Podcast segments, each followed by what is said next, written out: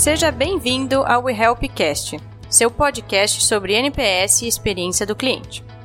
Hoje vamos falar sobre ROI, ou seja, o retorno sobre o investimento quando se cuida da experiência do cliente. Vamos falar também sobre como o NPS impacta o crescimento sustentável da sua empresa. Meu nome é Cláudia, sou COO da WeHelp e vou conversar com o nosso CEO Rogério. Vamos lá?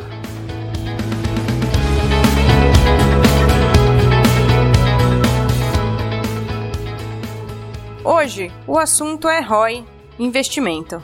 Rogério, você acredita que as empresas encaram o Customer Experience como investimento atualmente? Oi, Cláudia, tudo bem? Bom, uma resposta meio genérica, né? Sim, tem várias empresas que entendem o Customer Experience como investimento, que tem equipes prontas, tem time envolvido para cuidar da experiência do cliente, do sucesso do cliente, mas também tem empresas que enxergam o Customer Experience como uma obrigação. Ah, já que todo mundo está fazendo, é o que eu vou fazer. E aí não é verdadeiramente um, uma empresa centrada no cliente, que entende isso, que entende a experiência do cliente como algo que vai trazer retorno, que vai dar retorno sobre, sobre o quanto você está investindo. Então, para essas empresas passa a ser custo mesmo linha de custo e não linha de investimento. Pensando um pouco mais nessa linha, explica um pouquinho para os nossos ouvintes como é que você acha que o investimento no, na experiência do cliente retorna para a empresa. Bom, Cláudia, vamos lá. Investir na experiência do cliente, primeiro, vai trazer informação para sua empresa, né? Quando você cuida da experiência do cliente, você está transformando a experiência deles em algo fantástico toda empresa quer ter clientes leais, fidelizados, que comprem mais, que voltem a comprar com você, que tenham contratos mais longos. Então, cuidar da experiência do cliente, você investir, ter um, uma equipe, um time olhando em como o seu cliente se relaciona com a sua marca, com o seu produto, com a sua empresa, é, vai fazer com que ele fique cada vez mais satisfeito e mais leal. O retorno é de ter clientes fiéis, clientes leais. E aí isso impacta em várias, vários outros indicadores que a gente pode ir falando ao longo do, desse papo.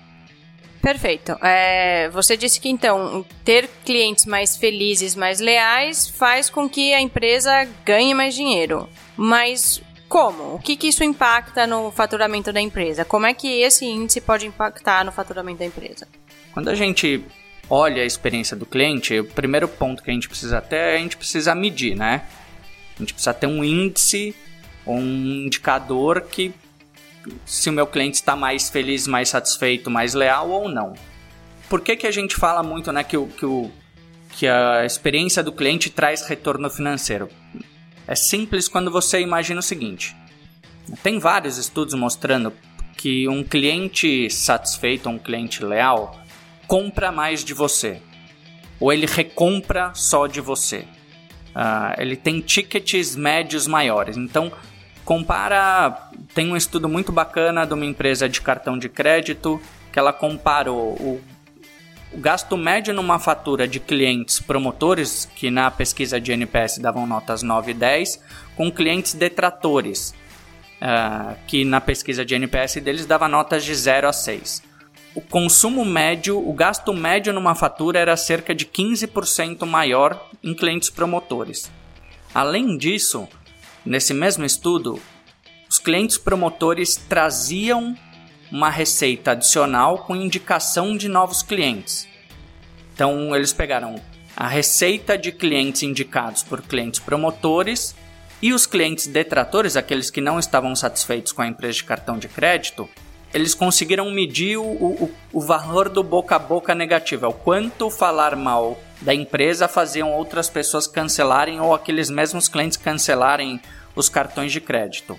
A gente tem experiências com empresas que aumentaram o nível de recompra. Então, um cliente promotor que volta, que era um cliente único, vinha, faz uma compra na minha loja e não volta mais. Quando o cliente é muito bem atendido, ele volta a comprar comigo de novo. Tem estudos mostrando, por exemplo, que empresas de recorrência, os clientes promotores, aqueles clientes leais e satisfeitos, têm lifetime maior, eles ficam sendo seus clientes por mais tempo. Tem outros estudos mostrando, por exemplo, que um cliente promotor custa menos.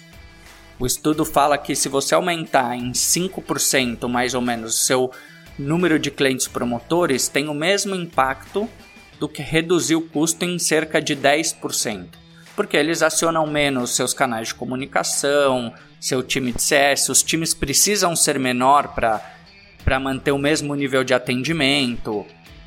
E por último, clientes satisfeitos indicam mais. Então, quando você olha que um cliente satisfeito, um cliente leal, com tickets médios maiores, custam menos, ficam sendo seus clientes mais tempo, recompram mais de você e ainda indicam mais clientes, cerca de três vezes mais do que um cliente detrator, vai ficar fácil de entender o quanto cuidar da experiência do cliente traz retorno financeiro. Por último, aqui, a última coisa é: clientes satisfeitos não cancelam seus planos. Imagina que eu tenho um. Minha empresa é, tem um plano recorrente, esses clientes cancelam menos planos, diminui o churn, diminui a evasão de clientes. Muito bem, Rogério. Então eu vou tentar resumir o que você falou para ver se, se eu entendi tudo e se nossos ouvintes também vão acompanhar. Então, então você está falando que quanto mais clientes promotores uh, uma empresa tem, significa que ela vai gastar menos com esses clientes porque eles estão mais satisfeitos.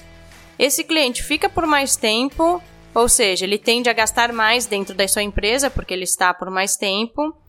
Ele acaba tendo um ticket médio maior por, porque ele está satisfeito com a empresa, então ele gasta mais ou compra mais dentro da sua empresa. Ele indica mais, né? Ele indica para mais amigos, então a tendência é você ter, pelas indica indicações, mais clientes fechando. E aí você precisa investir menos em marketing. O custo de aquisição de um cliente acaba ficando menor.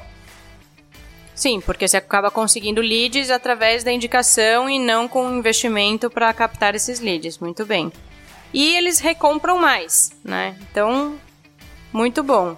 É, por que será que as empresas não fazem isso, né? Acho que as pessoas têm dificuldade em entender o que o investimento em pesquisa de satisfação, ela não só retorna o investimento, que tende a ser baixo, mas também você aumenta o seu faturamento. espero que tenha ficado claro isso aí para os nossos ouvintes. Um outro tema que a gente falou aqui no começo que ia conversar, e acho que cabe bem aqui, é sobre crescimento sustentável. Vamos conversar um pouquinho sobre isso? Então aí fica a pergunta para um, uma empresa: crescimento ou crescimento sustentável? Bom, vamos lá. É. Quando a gente fala de crescimento, uma empresa pode crescer de algumas maneiras, né? Eu posso crescer comprando uma carteira de clientes, eu posso crescer vendendo mais, eu posso crescer com um monopólio, eu posso crescer com barreiras para o cliente. Então, quando o crescimento não é organizado e, e sustentável, ele vem através de, do que a gente chama de lucro ruim. Imagina que você tem um contrato super draconiano que você não pode, que seu cliente não pode, pode cancelar. Você cresce, porque seus clientes vão ficar até o fim do contrato, mas qual a, a que custo? Como você imagina que fica a imagem de uma empresa que gera um, um contrato em que o cliente não pode desistir? Ou que tem multas abusivas de, de cancelamento. Então, se, se um cliente cancela e tem que pagar uma taxa altíssima, você aumenta momentaneamente seu faturamento, porque ele não está tirando despesa, que ele não está usando seu produto ou seu serviço, e você tem uma entrada. A gente chama esse tipo de de crescimento com base em lucro ruim não sustentável a longo prazo. A gente entende o, o crescimento como sustentável quando ele vem de um, de um binômio simples: é, equipe engajada e clientes fidelizados. Sempre que o seu crescimento vier do, crescimento, do aumento de clientes promotores que te indicam mais, que ficam mais tempo, tudo isso que a gente falou, ele é sustentável a longo prazo. É isso que as, que as empresas precisam entender: que o investimento nas pessoas, sejam eles colaboradores ou clientes, investir na jornada do cliente, investir na jornada do colaborador, leva ao crescimento sustentável da sua empresa. Muito bacana tudo isso. Então eu queria resumir e você acrescenta ou me corrige. Então, podemos entender que uma empresa centrada no cliente pensa na experiência do seu cliente como um investimento. É isso mesmo? É isso. E, e é esse investimento que vai trazer o crescimento sustentável da sua empresa. Invista na experiência do seu cliente e na experiência do seu colaborador. Muito bem. Muito obrigada, Rogério. Espero que vocês tenham gostado do nosso podcast. Se vocês gostaram, compartilhe, siga na sua plataforma favorita. Um forte abraço e até o próximo episódio do We Help Cast.